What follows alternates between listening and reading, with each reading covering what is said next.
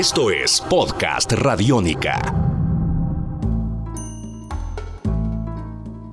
Hola y bienvenidos a los libros de Medallo, un podcast radiónica. Para esta entrega retomaremos la charla con Néstor López y seguiremos ahondando en la vida del poeta antioqueño Porfirio Arbajakov para intentar entender en contexto su obra y rastrear un legado latente en algunos escritores antioqueños. Podcast Radiónica. Porfirio Arbajakov es un tipo tan interesante que no puede solamente hablarse de su poesía, pues por ejemplo, su labor periodística, su activismo político. O sea, él estuvo ahí en la Revolución Mexicana, su participación en el Ateneo de la Juventud de México, eh, que fue muy, una cosa muy bella cuando Rafael Gutiérrez Girardot cuenta que Porfirio Barbajo hizo parte del Ateneo de, de la Juventud de México. Nosotros en el Ateneo Porfirio Barbaco nos sentimos absolutamente conmocionados porque Porfirio en 1918 estaba leyendo en el Ateneo de la Juventud de México que, ojo, ¿quiénes, ¿quiénes eran los del Ateneo de la Juventud de México? Pedro Enrique Sureña, Alfonso Reyes, o sea, toda la generación que construyó, dijéramos, la modernidad de la literatura mexicana y obviamente, pues, hablemos de que esa modernidad de la literatura mexicana nos llevó a cumbres como las de Octavio Paz y como las de eh, Xavier Villaurrutia y como Carlos Fuentes y demás. Y ahí estuvo Porfirio en el germen. Entonces, no se puede hablar solamente de Porfirio como el poeta, ¿cierto? El que, ¿Cuál es el verso de Porfirio? No.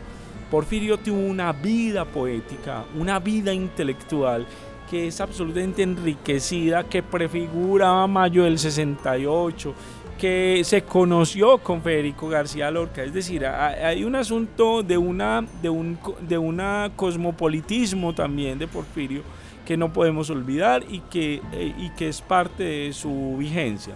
Ahora, poemas, hay grandes poemas, los poemas que conocemos tradicionalmente, la canción de la vida profunda, el, el poema futuro, pero hay otros poemas que son no tan conocidos, que son poemas absolutamente fundamentales y que son poemas que también son, eh, dijéramos, un microcosmos, que es lo que, que son los poemas que sobreviven.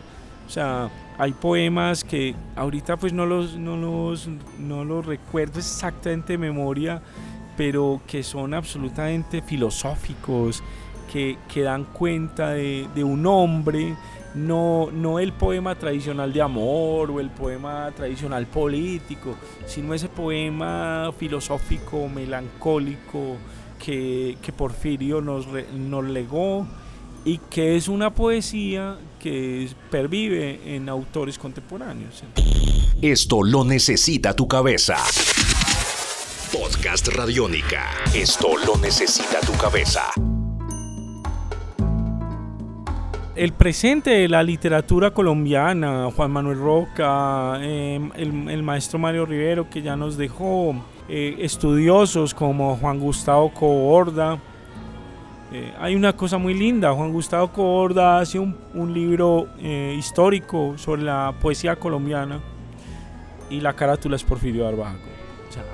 vamos a hablar de la poesía colombiana, la historia de la poesía colombiana y la carátula es Porfirio. Es decir, ya ahí decimos, uy, hijo de madre, ¿cuál es el lugar que le dan a Porfirio? Eh, Juan Manuel Roca, eh, siempre que habla de la historia de la poesía colombiana, eh, nuestro canon se construye a través también de nuestros grandes poetas. Entonces, si los grandes poetas de, de nuestro país, actuales incluso, le dan a Porfirio un valor y un valor absolutamente indiscutible, eh, pues Mutis, una gran, amante de Porfirio, divulgador de su obra.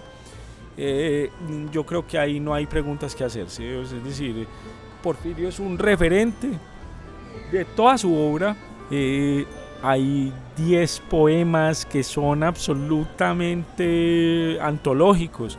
Y que un poeta salve 10 poemas, eso sí ya es demasiado, ¿cierto? Y que hoy en 2015 estemos hablando de Porfirio Barbajaco ya es un indicador impresionante, ¿cierto? Eh, lo que pasa es que a Porfirio, eh, a, pesar de que se le divulgó mucho en un tiempo, estoy hablando más o menos del, de, los, de los 80, cuando cumple su centenario y Belisario de Tancur estaba en la presidencia y había pues dijéramos eh, un entorno muy favorable, pues en ese momento Porfirio fue muy importante, pero luego lo mediático devino en otros, en otros autores, pero eso no significa que la grandeza de Porfirio se mantenga.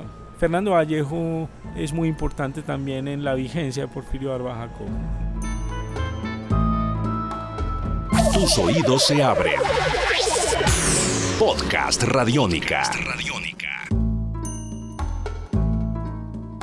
Hasta aquí esta entrega de los libros de Medallo, un podcast radiónica. Mi nombre es Sebastián Martínez y nos escuchamos en una próxima edición para conocer un poco más de las letras que se crean entre estas montañas. Salva tu mundo, usa radiónica.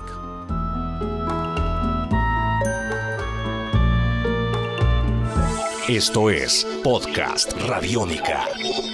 Podcast Radiónica.